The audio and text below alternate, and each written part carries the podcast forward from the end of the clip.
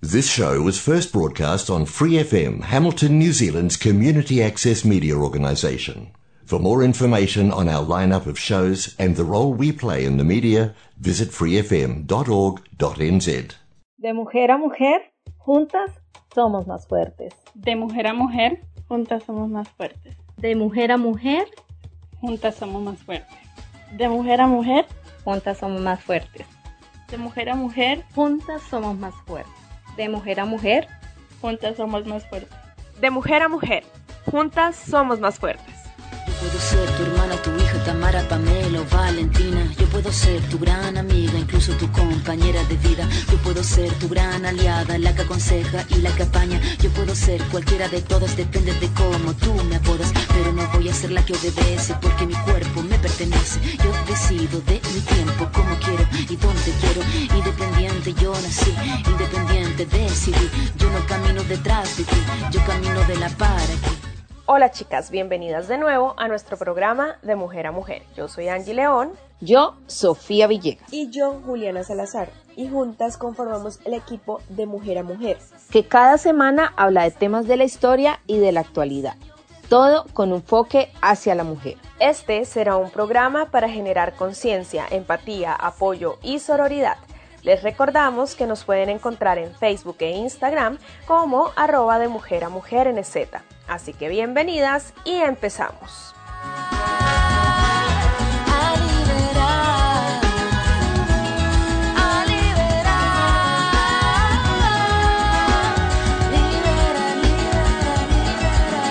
Ser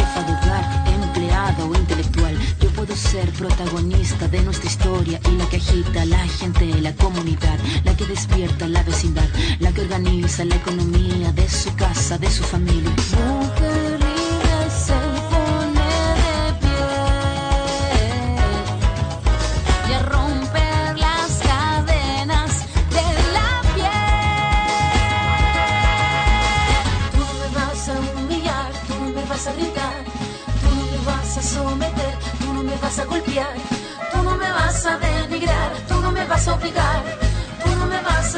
Tú no me vas a callar.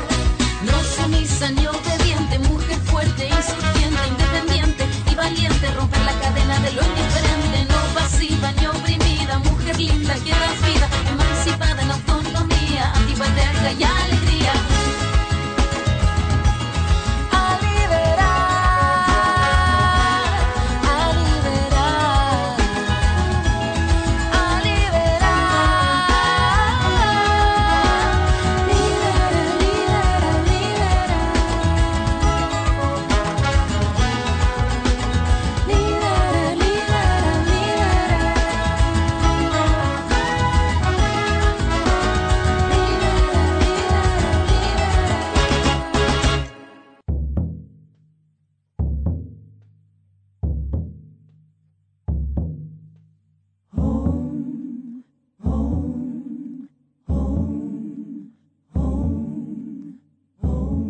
Mujer y violencia de género con Juliana Salazar.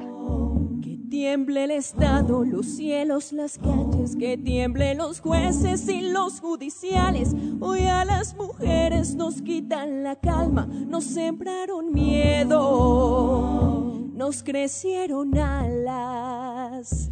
A cada minuto de cada semana nos roban amigas, nos matan hermanas, destrozan sus cuerpos, los desaparecen. No olviden sus nombres, por favor, señor presidente. Por todas las nazas luchando en el Cauca, por todas las mujeres reincorporadas, las niñas en Vera que han sido violadas, por las campesinas todas colombianas. Cantamos sin miedo, pedimos justicia, gritamos por cada desaparecida, que resuene fuerte, nos queremos vivas, que caiga con fuerza el feminicida todo lo incendio, yo todo lo rompo. Si un día algún fulano te apaga los ojos, ya nada me calla, ya todo me sobra. Si tocan a una, respondemos todas. Soy Brenda, soy Ariana y soy Xiomara. Rosa Elvira, Alejandra y soy Juliana.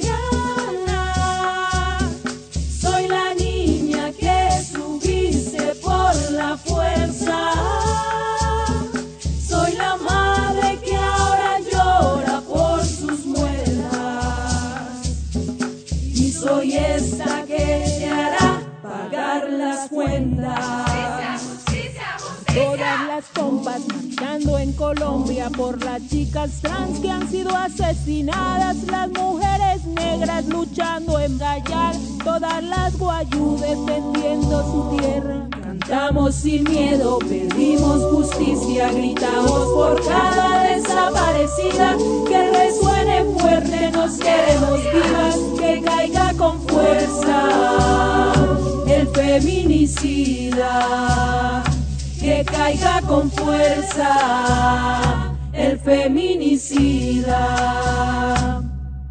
Que retiemble en sus centros la tierra al sonoro rugir del amor.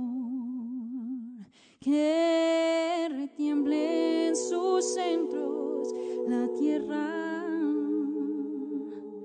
al sonoro rugir del amor.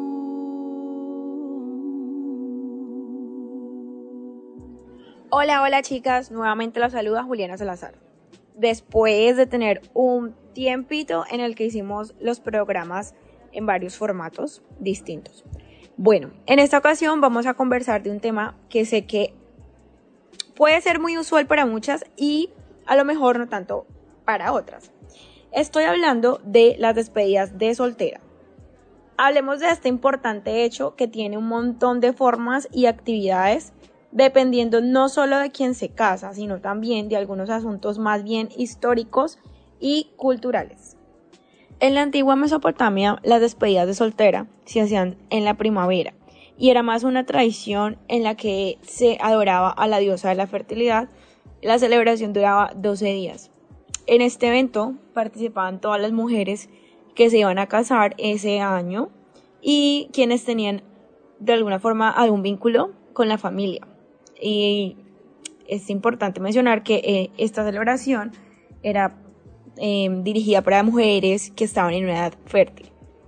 También encontramos que en Roma la despedida de soltera era una fiesta exclusivamente para eh, la aristocracia y también se evocaba en esta celebración al dios Baco, el dios del vino, y en esta celebración eh, la temática era más como, como de festejo, no tenía mucho que ver con la, con la parte de la fertilidad, sino como más festejar.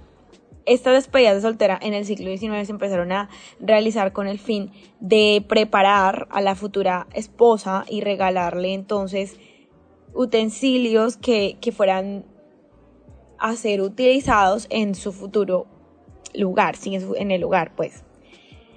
Mm, bueno, se sabe que por muchos años las civilizaciones más antiguas hacían rituales previos a la boda que se, relacionaban con la limpieza y la pureza de la novia. Porque, pues como de pronto ya sabemos, eh, la creencia y digamos lo que se esperaba de una mujer que se casara era pues que, que fuera virgen. Entonces, eh, este, este, en este momento, digamos, en, en, en la antigüedad, sí, algunas civilizaciones muy antiguas, la preparación de la novia era lo que se conocía como la despedida de soltera, o sea, era como un ritual de limpieza. Sí, pues súper machista. Eh, y se hacía un día antes eh, a la boda, en la que se ofrecía a los dioses, principalmente a la diosa Artemisa, que es la diosa de la castidad y el parto. Eh, y entonces eh, la novia, digamos que se quedaba pues celebrando después de este ritual con las amigas de ella, que eran vírgenes también.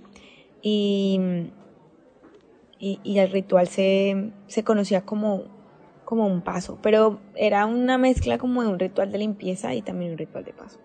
Después de esto, se tiene información de que en la, durante la revolución industrial, en este boom como de la modernización, en, en, en donde pues digamos que eh, todo el tema del trabajo y los contextos laborales cambiaron muchísimo, empezaron a verse celebraciones y, y, y festejos netamente eh, con participación masculina, y había como ciertos rituales. Entonces, por ejemplo, los niños que empezaron a trabajar en esa época eran invitados a tomar alcohol cuando ya, se, pues cuando ya crecían por otros hombres, digamos, más, más adultos.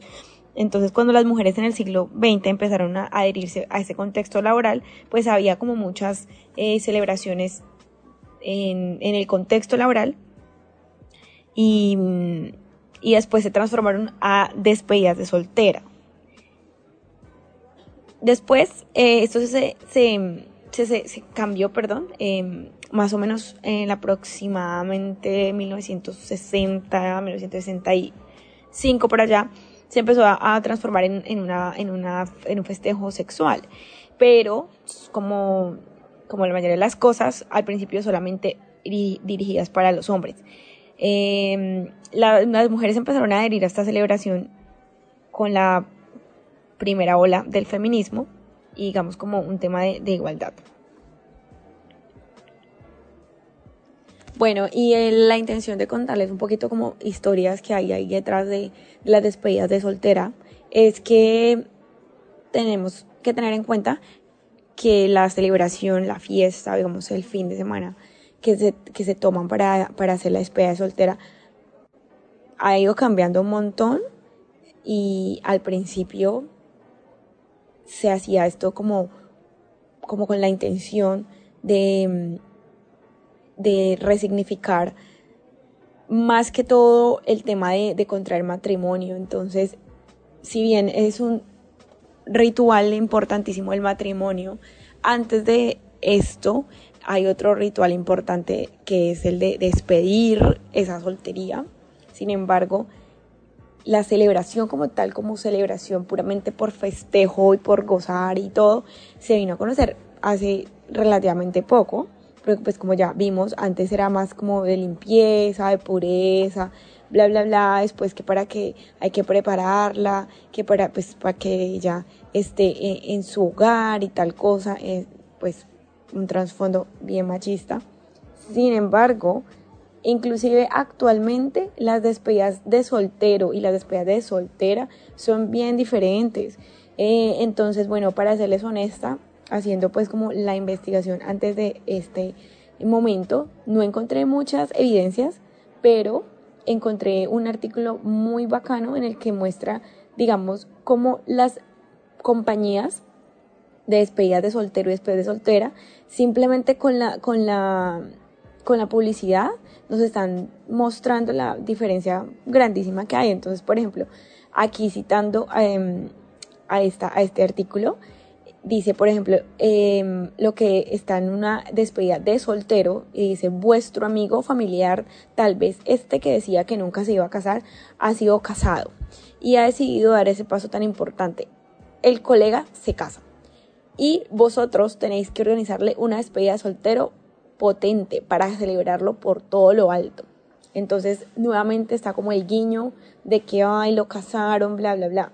Pero, pongan atención, la, la, la parte de la despedida de soltera para mujeres, tu amiga ya ha puesto fecha a uno de los días más importantes de su vida y hay que celebrarlo con las personas más importantes que la rodean. Una despedida soltera es mucho más que una fiesta entre amigas. Es el momento en el que la novia celebra con su gente más querida, amigas, familia, compañeros de trabajo. La decisión de dar este paso tan importante, casarse. Y es el mismo sitio web, es la misma compañía, pero son despedidas para hombres y despedidas para mujeres.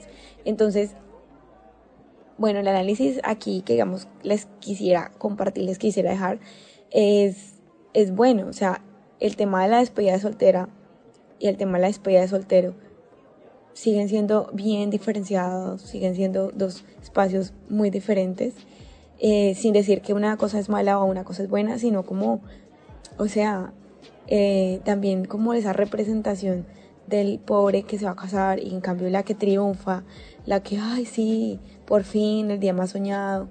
Eh, es como bien interesante eso.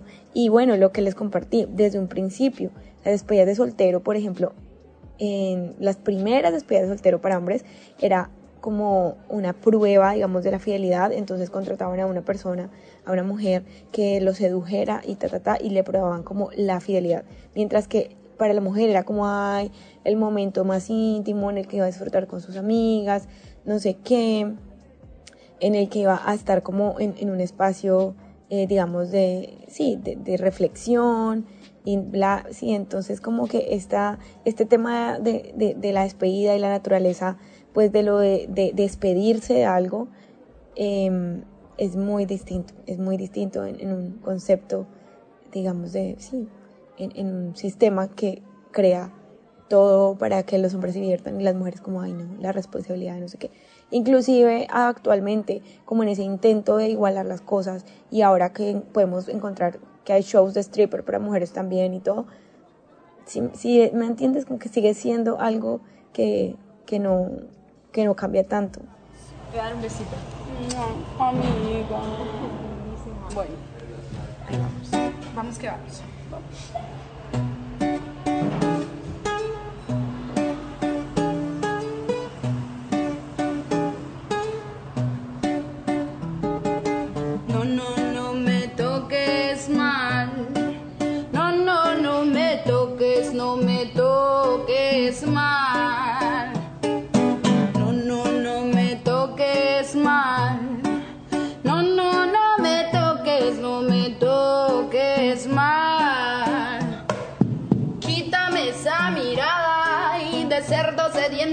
Mis espaldas que cuando me canso del mundo no quiero saberte, queriéndome comer, queriéndome comer, queriéndome comer, queriendo y no, no me toques más, no, no, no me toques, no me toques más,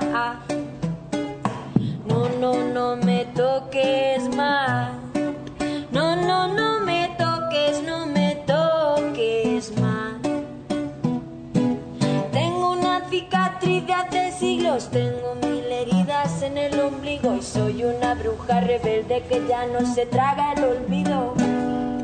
Quiero caminarme en la selva entera, sin miedo a la oscuridad, devorarme tus carreteras, juntar en mi grito el grito de mis muertas para tumbarte la guerra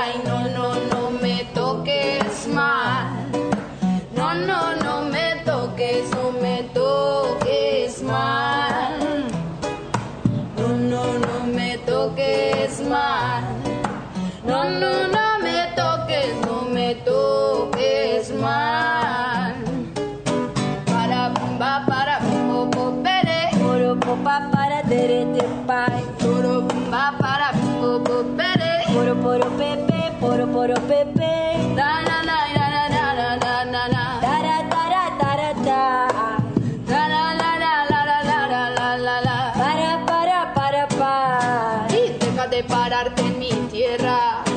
De devorar mi confianza. Deja de pararte en las aceras moviendo las manos para levantar faldas. Deja de pararte en mi tierra. Deja de devorar mi confianza. Deja de pararte en las aceras moviendo las manos para levantar faldas. Deja de pararte en mi tierra. Deja de devorar mi confianza. Deja de pararte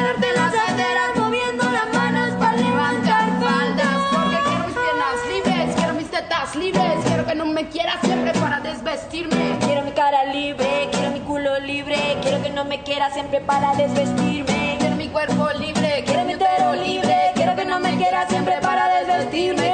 Hambre y sueño es lo que usted tiene. Hambre y sueño es lo que usted tiene. Hambre y sueño es lo que tú tienes. Con tu reggaeton y con tus cuatro babies. Eh. No, no me toques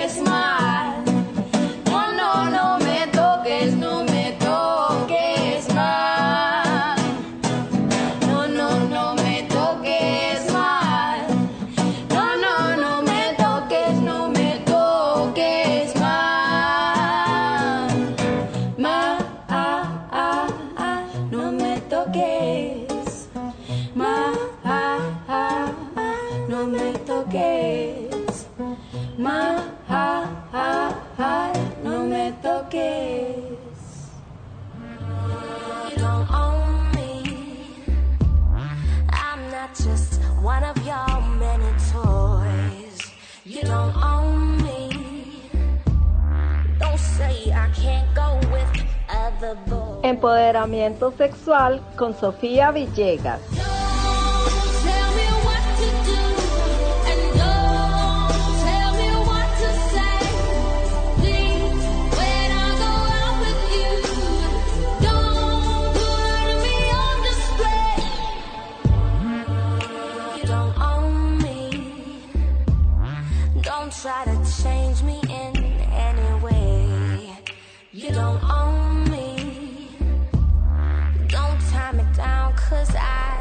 first day.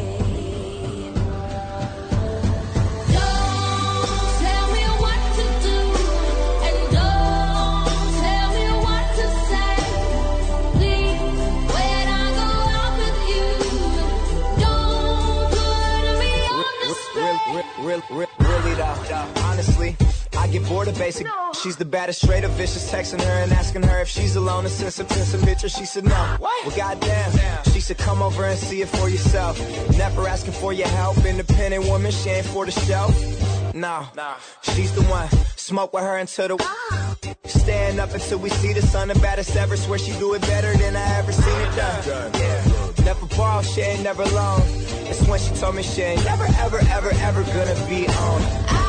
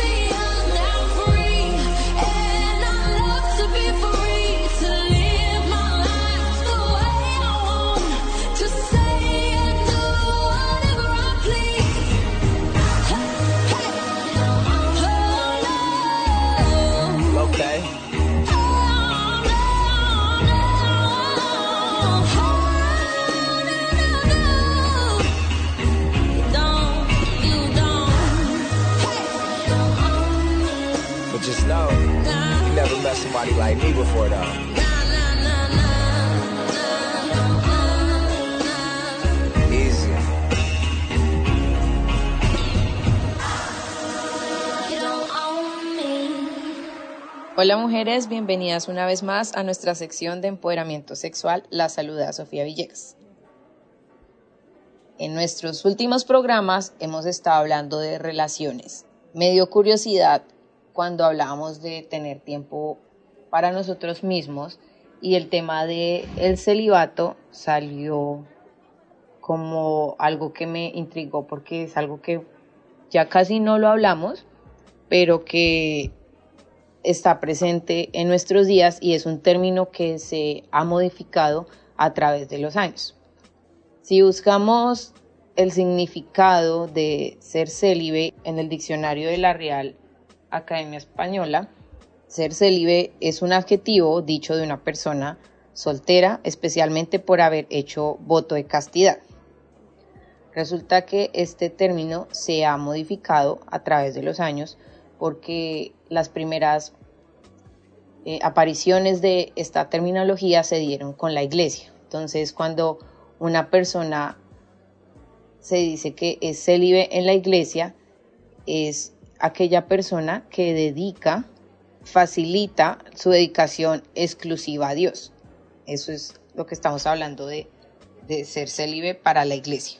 Primero era para la RAE, ahora les estoy diciendo que es ser célibe para la iglesia. Pero resulta que ahora el ser, eh, ser célibe implica tener abstinencia y la escogencia de la abstinencia sexual, que es practicar la abstinencia sexual. Eh, muchas personas utilizan la abstinencia sexual como método anticonceptivo para impedir el embarazo. Pero la abstinencia sexual también puede ser considerada como parte del celibato y parte de una elección que nosotros hacemos en ciertas épocas de nuestra vida. Es decir, cuando estamos hablando de la abstinencia sexual, no solamente para algunas personas no implica practicar un método anticonceptivo, sino también un método de elección con nosotros mismos, como un tiempo off. Es un tiempo que nosotros elegimos para recargar energías. Entonces muchas veces las personas practican la abstinencia sexual como tiempo de darse a ellos mismos. Mm, voy a ser un poco más específica. Cuando uno está en una relación, hay veces en que las personas no quieren estar todo el tiempo queriendo tener sexo, sino también las, nosotros como seres humanos necesitamos como break, como esos espacios para nosotros mismos. Esa abstinencia sexual también puede darse en este tipo de prácticas socioculturales. Teniendo claro esto, voy a volver un poco al término de célibe, porque resulta que ser célibe era un término que se, se utilizaba para hacer referencia a las personas que estaban solteras. En los, no sé, en la época de nuestros abuelos, las personas que estaban solteras generalmente se les decía que eran personas célibes. ¿Por qué? Porque, no sé, culturalmente, estadísticamente, las personas que estaban solteras eran las que menos relaciones sexuales tenían. Pero, curiosamente, en nuestros tiempos, ser soltero implica otra cosa totalmente distinta. Porque las personas que ahorita están solteras, estadísticamente, son las que más vida sexual activa tienen.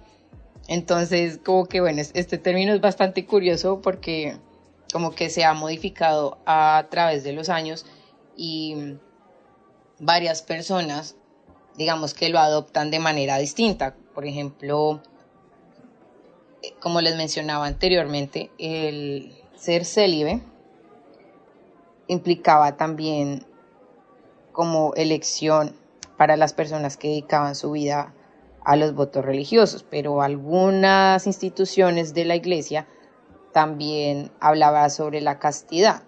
La castidad es la abstención del goce sexual.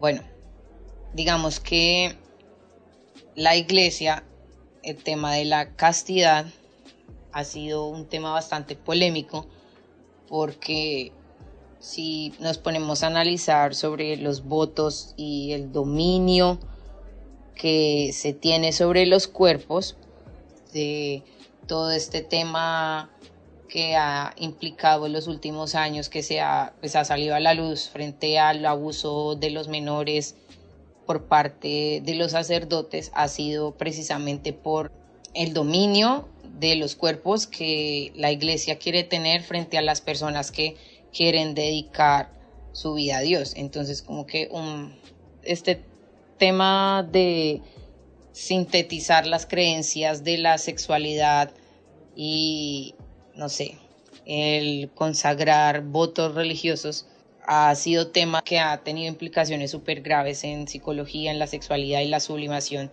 de las personas. Pienso que este término también ha sido un poco estigmatizado a través de la historia precisamente por la implicación religiosa y la carga religiosa que se le daba a este término. Más sin embargo, si estamos hablando de los tiempos de ahora, ser célibe no es algo negativo, por el contrario, muchas personas se sienten orgullosas de tener sus tiempos célibes eh, consigo mismas y célibe no es solamente tener una relación sexual con otras personas porque digamos que es un tiempo en que ni siquiera está implícita la masturbación. Es totalmente respetable y me parece que es sano porque a veces nosotros tenemos, pienso no, en lo personal, que necesitamos tiempo para nosotros mismos. Y el poder recargar energías, el, a veces también influye mucho el estado psicológico. Como les hemos dicho en nuestro programa desde el principio, nosotras no somos profesionales en psicología. Me encantaría tener un psicólogo para hablar de este tema porque también como que el celibato tiene otra, digamos, otra determinación y tiene como un estudio total sobre el impacto psicológico frente al celibato de las personas. Bueno, eso sería para otro programa sería chévere poder tener una psicóloga, una sexóloga y un padre que nos hablen un poco sobre el celibato porque es interesante poder entender a mayor claridad estos términos, como que yo les estoy hablando como muy coloquialmente desde una pequeña investigación de un tema que es bastante grande y que al simple vista se ve simple, pero, pero es un tema muy, muy grande, como les decía, que implica también como no solamente la iglesia, sino también la psicología, las prácticas culturales. Y hay otro tema que apareció, pues me dio mucha curiosidad, que les voy a hablar en un próximo programa sobre las femles, que es un término que apareció y se descubrió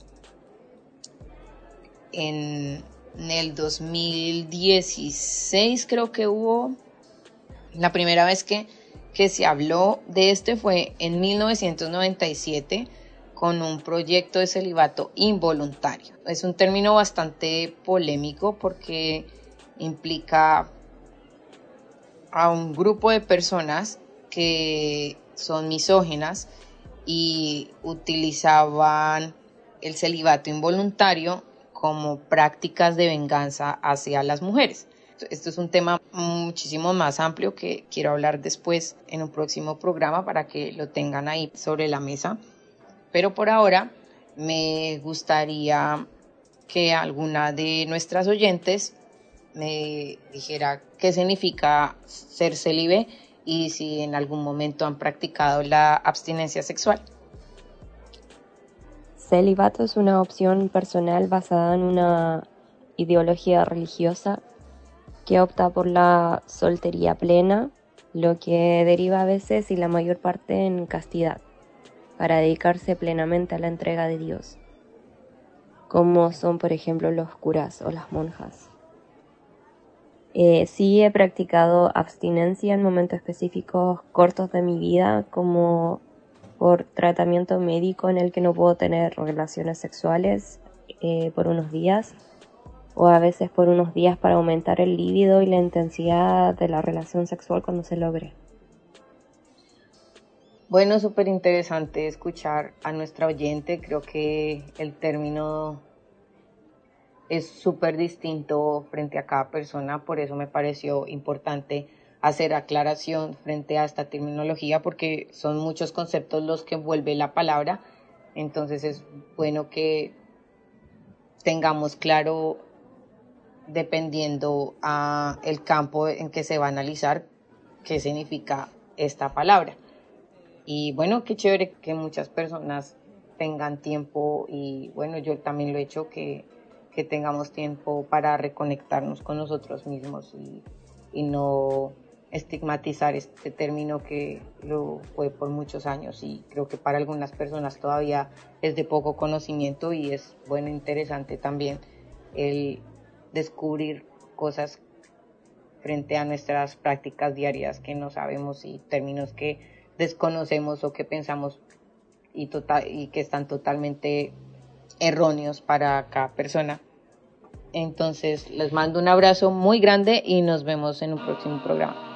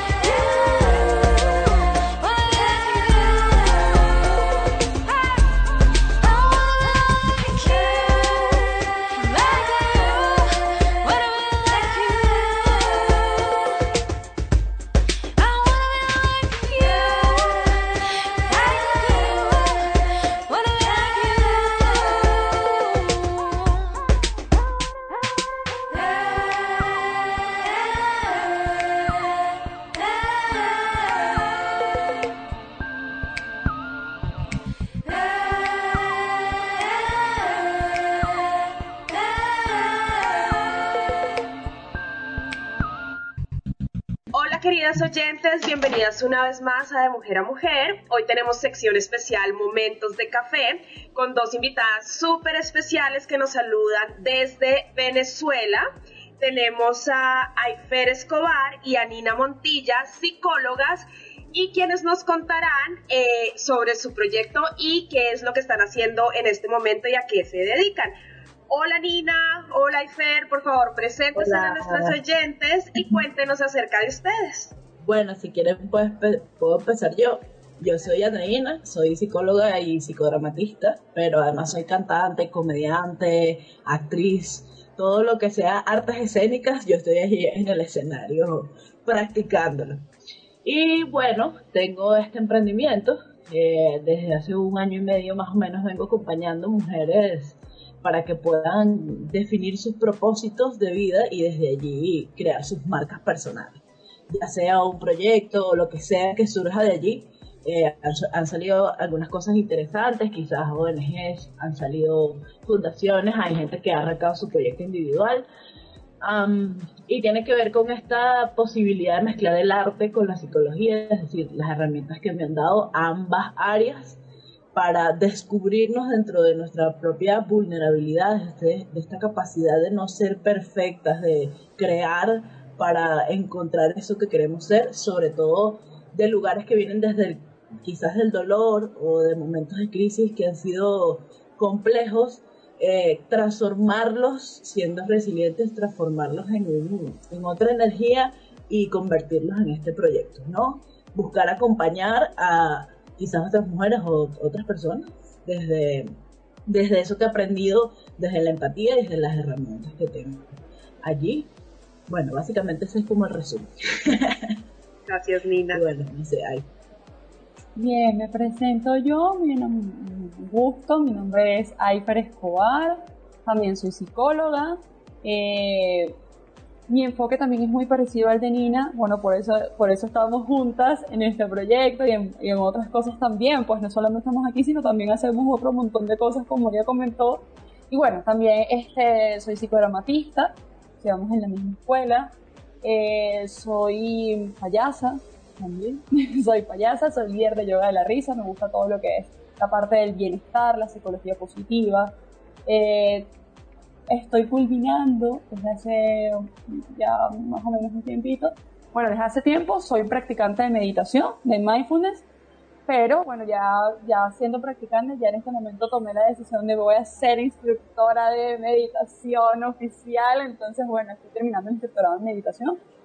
Eh, Kundalini Yoga, soy practicante del Kundalini Yoga y bueno, toda esta parte también del bienestar enfocado en cuerpo, mente y espíritu.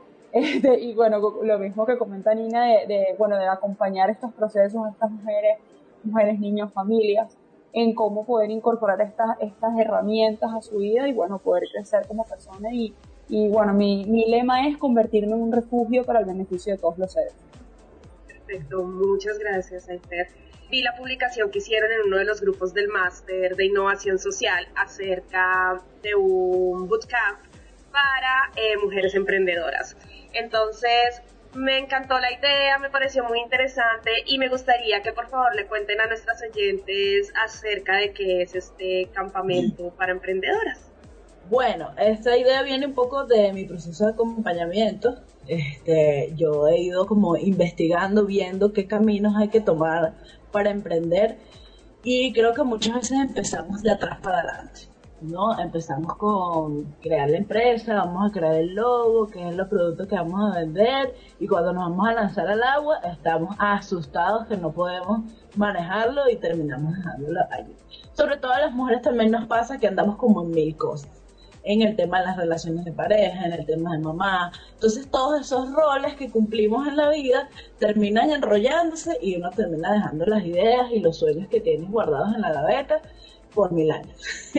Entonces, em, yo, eh, yo creo que lo primordial, lo primero que hay que hacer antes de crear cualquier proyecto, cualquier idea, cualquier marca personal es empoderarse y saber que uno lo puede hacer, sabiendo además quién eres tú, es decir, pasar por todo un proceso de autoconocimiento, pasar por un proceso de saber cómo son tus relaciones y cómo el contexto te está quizás generando algunos obstáculos, y luego empezar a hacer como este proceso de transformación para desde adentro, desde lo que yo tengo internamente, desde lo que yo soy, sacarlo hacia afuera, ¿no? ¿Qué es lo que eh, tengo yo para dar hacia afuera?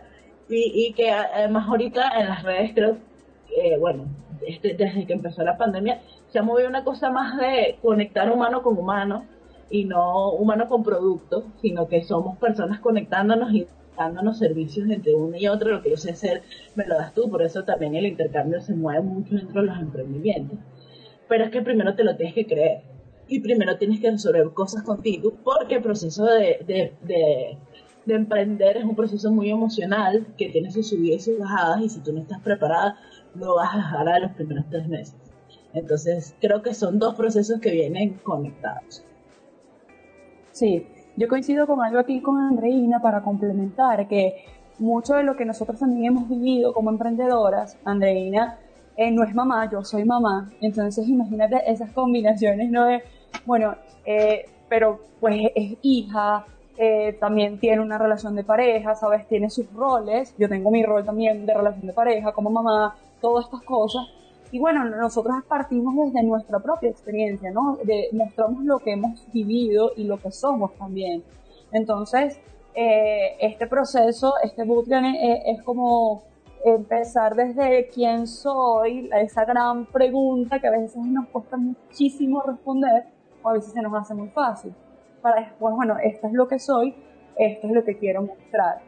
Y eh, este proceso que nosotros estamos mostrando y que queremos acompañar a otras mujeres es porque también nosotros lo hemos vivido y lo hemos eh, compartido de esta manera y, bueno, hemos coincidido en muchas cosas y en otras que no, pero que bueno, estamos allí contribuyendo y, e integrando, ¿no? Esa es la idea. Sí. Esto es como tal el, el bootcamp cómo el empoderamiento femenino impulsa a las mujeres a crear negocios y también cómo trabajan ese empoderamiento desde el bootcamp. Bueno, a ver, eh, justamente eh, tenemos tres clases, ¿no? El empoderamiento no es solo lo que está dentro.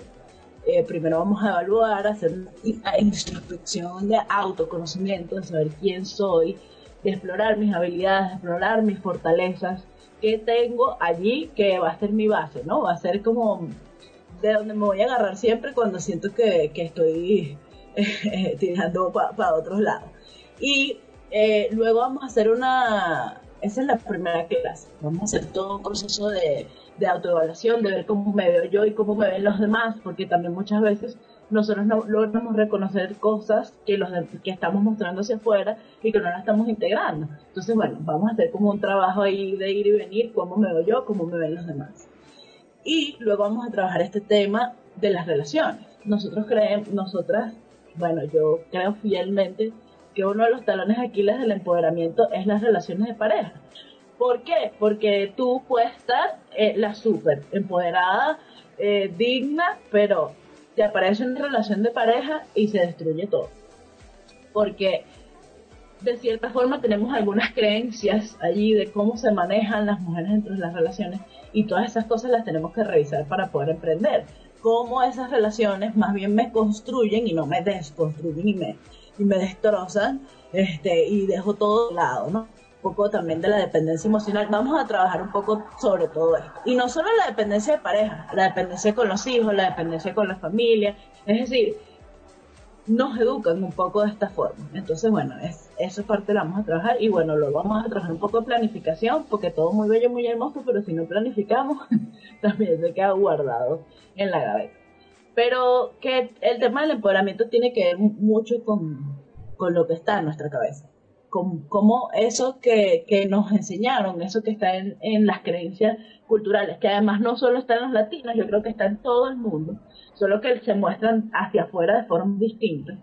Eh, y, y cómo eso lo podemos empezar a desconstruir y, reconstruir y que nos funcione, ¿no? Que empezamos a ver estas piezas que funcionen para nuestro favor, que sean nuestras fortalezas y no nuestra manera de destruirnos, ¿no? Eh, no sé si fe quiere agregar algo. Macho tonto, en tu afán masturbatorio molestas con tus piropos, te vas a quedar muy solo y haces fea la ciudad. Sabelo, te mato si me tocas.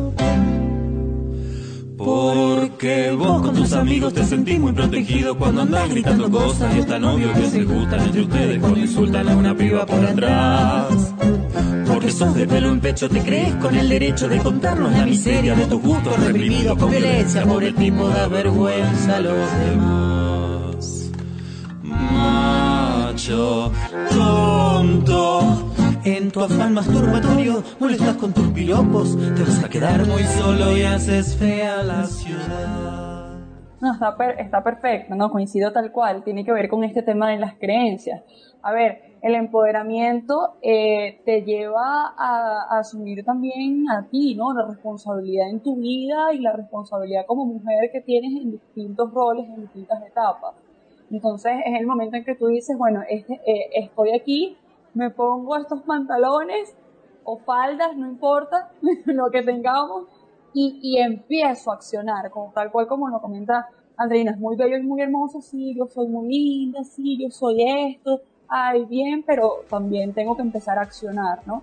Y el empoderamiento tiene que ver con eso, con que no solamente sé lo que soy, sino también comienzo a tomar acciones que me van a llevar al objetivo que yo quiero en la vida, a lo que yo realmente, lo que quiero, a mi propósito a vivir la vida con sentido, ¿no? Porque a veces estamos como, ay, bueno, sí, a mí me gusta, pero no, ay, que estamos viviendo, sí, esto es lo que me gusta, esto es lo que quiero, y voy a empezar a, moverme y a tener esas acciones a hacer. Entonces, no solamente es creer, sino también hacer. Es ese ser y hacer, esa combinación de ser y hacer. Y eso tiene que ver mucho con el empoderamiento. Eh, más que te quería como agregar, este, que tengo como muchos años también acompañando en situaciones muy vulnerables, ¿no?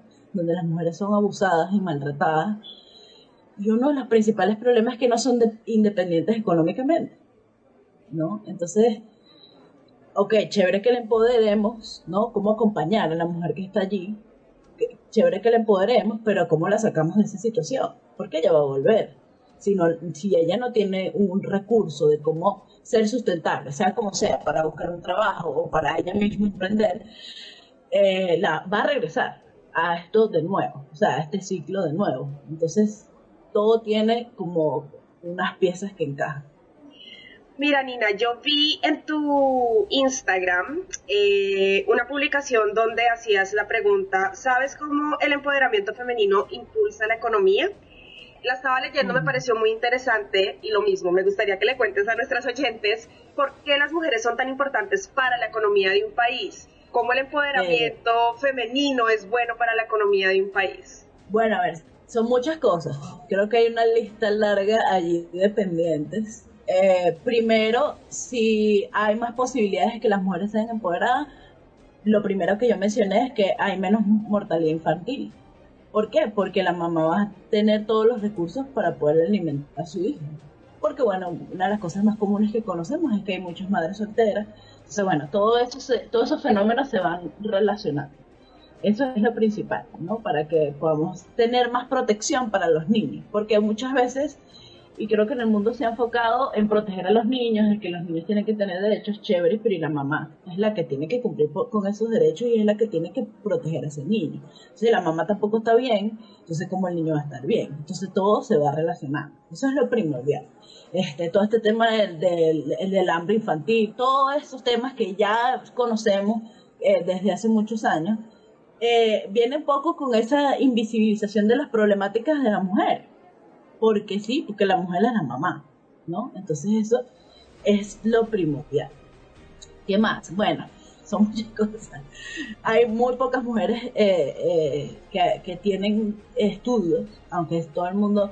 A mí, cada vez que yo hablo de este tema, la gente me cae encima. Pero es que es verdad, está bien, hay mujeres estudiando en la universidad, eso no se lo quita, yo soy psicóloga y tengo mi título, pero eso no es un porcentaje que tú digas, uh, cuando tú revisas y te metes hacia los números, tú dices, esto está muy grave. O sea, la, cantidad de mujeres analfabetas que no pueden estudiar, que las niñas desertan a la mitad de los estudios. Porque bueno, porque la niña es la que tiene que salir a estudiar, o bueno, por, es que son muchas cosas, por embarazos eh, adolescentes, o sea, todo eso son factores importantes. Todo se va interrelacionando, porque también empoderamiento tiene que ver con empoderamiento de, de tu sexualidad, pero como dije, tiene que estar relacionado con las relaciones de pareja. Mientras más conciencia tengas de todo esto y de todas las creencias que tienes en tu cabeza y cómo te están afectando, entonces es mucho más fácil. ¿Qué más puedo mencionar? El, el abuso dentro de los trabajos y el acoso también hace que las mujeres se aparten del mundo laboral porque no solo queremos hablar de marca personal como tal, porque la marca personal no vista solo como desde el emprendimiento, sino como forma de, de mostrar a las mujeres para que sean gerentes, para que tengan mejores puestos de trabajo, eso también es importante. Eso, necesitamos más mujeres en esos espacios para que ellas mismas alcen su voz, se aplique la sororidad y vayamos cambiando las formas en cómo se, se establecen las figuras de poder. ¿no? Este, que las mamás puedan dar pecho dentro de los trabajos. Todas esas cosas son detalles importantes que hay que tomar en cuenta, pero es que si las mujeres no creen que lo pueden hacer, o sea, nosotros estamos empezando en la base de lo básico, ¿no? Pero es que si tú primero no te lo crees, no vas a luchar por tus derechos. Eso no, no hay, está de librito. Yo quiero agregar algo, y es que en el tema de, yo no soy economista ni sé mucho el tema de datos de economía, pero lo que sí sé es que en un sector donde la, el grupo, hay un, grupo de personas que está moviendo la parte de, de producción con productos nuevos, con una nueva, un nuevo staff también de, de, de comercio, se aumenta obviamente la economía de un país. Entonces si empoderamos un conjunto de mujeres que crean sus emprendimientos, que crean nuevos productos, donde no necesitamos tampoco este, eh, traer cosas del, del exterior, no, tenga, no tenemos que utilizamos aquí lo que, lo que hacen nuestras mujeres, la economía de estas mujeres y la economía del país obviamente también se sostiene. Y, y pues yo no sé mucho de economía, de términos de economía, pero es lógico que suceden estos fenómenos eh, no solamente como, como mujer, que bueno, yo hago, me empodero, que es muy importante lo que dicen de Yo que hemos, em, las dos hemos trabajado en espacios donde hay niños vulnerables porque, y preguntas, ¿qué está sucediendo con esa mamá? No tiene la capacidad económica de sostener a dos, a tres o cuatro hijos y los niños están abandonados prácticamente. Entonces, no solamente es para que sea lo económico para esa familia, sino también como país también tenemos una mayor cantidad de productos, una mayor cantidad de comercialización y pues eh, un producto nacional donde no tienes que traer cosas de afuera ni nada, sino ahí tienes el espacio y lo tienes todo en, en el mismo lugar. Entonces es un fenómeno también importante a nivel, a nivel económico y, y como mujeres también, desde mi punto de vista, importantísimo.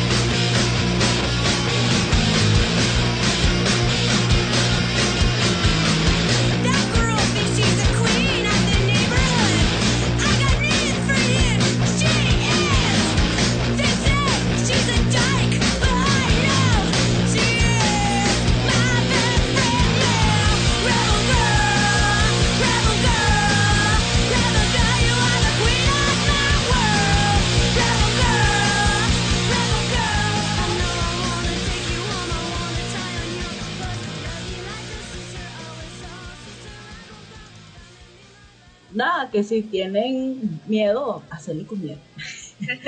la valentía no es la ausencia del miedo y la curiosidad, si estás escuchando esto y te genera curiosidad, ¿no? Dices, "Mm, no sé si esto se parece a mí. Nada, entrar por allí, ver qué tiene para ti, qué te resuena para ti, eh, porque va a ser también muy vivencial, eh, va a ser un encuentro entre mujeres hablando sobre este tema que creo que es más poderoso que cualquier otra cosa que podamos ofrecer. Eh, y, y- y justamente eso, ¿no? Como, bueno, sí, obviamente da miedo porque es un cambio, ¿no? Es salirte un poco de eso que quizás estás acostumbrada a ese ruido eh, constante y ese humo, bueno, quitar el humo, decir, voy a entrar por aquí para ver qué, qué hay, qué, qué se mueve dentro de mí, ¿no? Y quizás no que vayas a emprender ya, pero quizás ah, sembramos una semillita de ver, "Hmm, yo creo que puedo conseguir mi mejor trabajo, por ejemplo. ¿Cuál es? No Eso, no me, eso yo, yo coincido, yo coincido con eso, de quizás, bueno, este no es el lugar para mí, voy a, o no puedo renunciar ya a este trabajo, no puedo renunciar ya porque, bueno, hay otras cosas, pero yo también tengo el derecho de tomar la opción de, mira, puedo irme de este trabajo. Hay mujeres que ni siquiera saben eso, que piensan que, que desde sus creencias piensan, este es lo único que voy a obtener, este es lo único que yo tengo, que sepamos que, mira, si podemos hacer cambios en nuestra vida, eso ya es un avance increíble, increíble. El hecho de que ya sepas y tengas consciente de que puedas cambiar muchas cosas en ti. Listo. ¿Dónde se pueden inscribir las oyentes al bootcamp? Bueno, me pueden buscar a, a- me pueden buscar a mí, nina.psicología, en Instagram y en el enlace de mi bio está o www.ninamontilla.com slash inscripción bootcamp. Pero les recomiendo que lo busquen por el enlace de la bio para que digan, ah, es que lo escribí mal. Vayan al enlace de mi biografía, de mi Instagram, es mucho más fácil para que no se, no se enrollen. Está en el primer botoncito, pueden encontrarlo. Si no lo encuentran, me pueden escribir a mí por DM. Yo les digo, mira, aquí está el enlace. Por ahí dejan su correo, su nombre y les van a llegar. Si no pueden asistir un día, les llegan las grabaciones para que las puedan ver. Gracias por acompañarnos el día de hoy. Las esperamos la próxima semana con más temas y recomendados aquí en De Mujer a Mujer. No olviden seguirnos en Facebook e Instagram en arroba de mujer a mujer NZ. Hasta la próxima. For more episodes, use the accessmedia.nz app for iOS and Android devices, or subscribe to this podcast via Spotify, iHeartRadio, or Apple Podcasts. This Free FM podcast was brought to you with support from New Zealand On Air.